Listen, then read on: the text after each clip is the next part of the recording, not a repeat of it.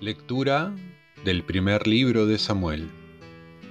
Cuando volvieron de la guerra, después que David derrotó a los filisteos, las mujeres de todas las poblaciones de Israel salieron a cantar y recibir con bailes al rey Saúl, al son alegre de panderos y sonajas.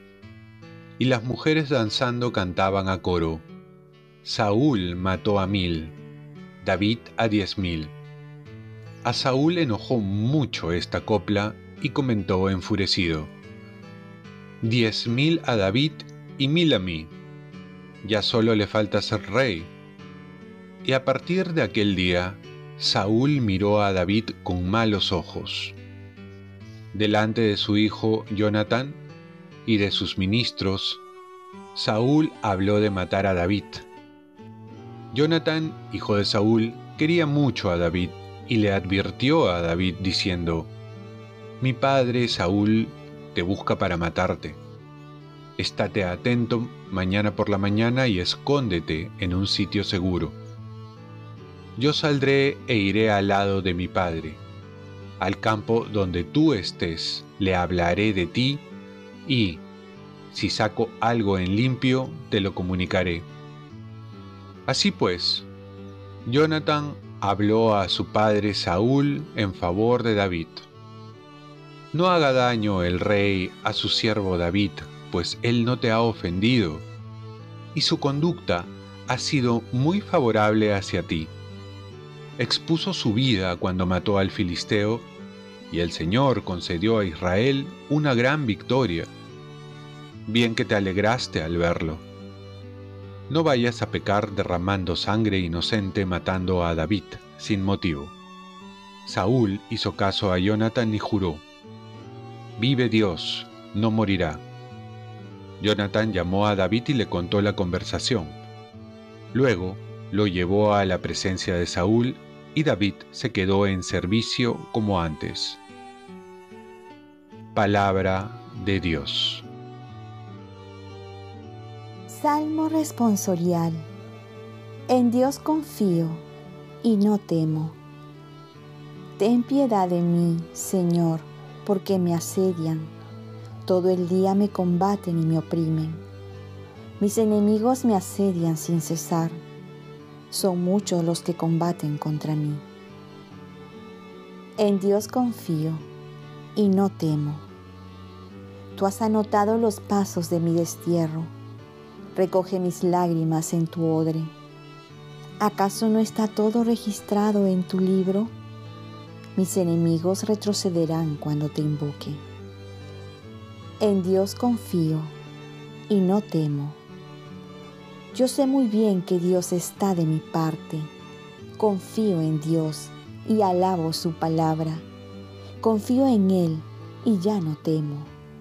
¿Qué pueden hacerme los hombres? En Dios confío y no temo. Debo cumplir, Dios mío, los votos que te hice. Te ofreceré sacrificios de alabanza. En Dios confío y no temo. Lectura del Santo Evangelio según San Marcos. En aquel tiempo, Jesús se retiró con sus discípulos a la orilla del mar y lo siguió una gran muchedumbre de Galilea. Al enterarse de las cosas que hacía, acudía mucha gente de Judea, de Jerusalén y de Idumea, de la Transjordania, de las cercanías de Tiro y Sidón. Entonces encargó a sus discípulos que le prepararan una barca para que la multitud no lo apretujara. Como había curado a muchos, todos los que sufrían de algo se le echaban encima para tocarlo. Cuando lo veían, hasta los espíritus inmundos se postraban ante él gritando, Tú eres el Hijo de Dios. Pero él les prohibía severamente que lo diesen a conocer. Palabra del Señor. Paz y bien. Los beneficios que Dios nos da es para conocerlo y seguirlo más. Mucha gente acudía a Jesús para que lo sanara. Y hay una frase muy conocida que dice, muchos buscan los milagros del Señor y no al Señor de los milagros. Y aquí un peligro de buscar únicamente las bendiciones de Dios y no a Dios mismo. Correr en busca de experiencias místicas, rogar para que nos ocurra un milagro. Conocer mucho, pero desconocer a Jesús. No podemos olvidar que los milagros son en realidad signos que nos han de mostrar a la persona de Jesús. Cuando ocurre una bendición, una ayuda de Dios, un favor concedido, es muy tentativo quedarnos en los beneficios que hemos recibido. Es como alguien que nos manda un regalo y con una nota, pero desechamos la nota remitente y nos quedamos solo con el regalo olvidándonos de quién nos mandó el regalo. Así nos puede pasar. Por ello el evangelista Marcos nos va llevando gradualmente en su evangelio a conocer a Jesús que se va a manifestar en todo su esplendor en su muerte y resurrección. Por ello manda callar a los demonios que reconocen quién es Jesús, porque aún no había llegado su hora. Ver a Jesús no solo en los milagros, sino sobre todo en su pasión muerte y resurrección, para verlo tal como es.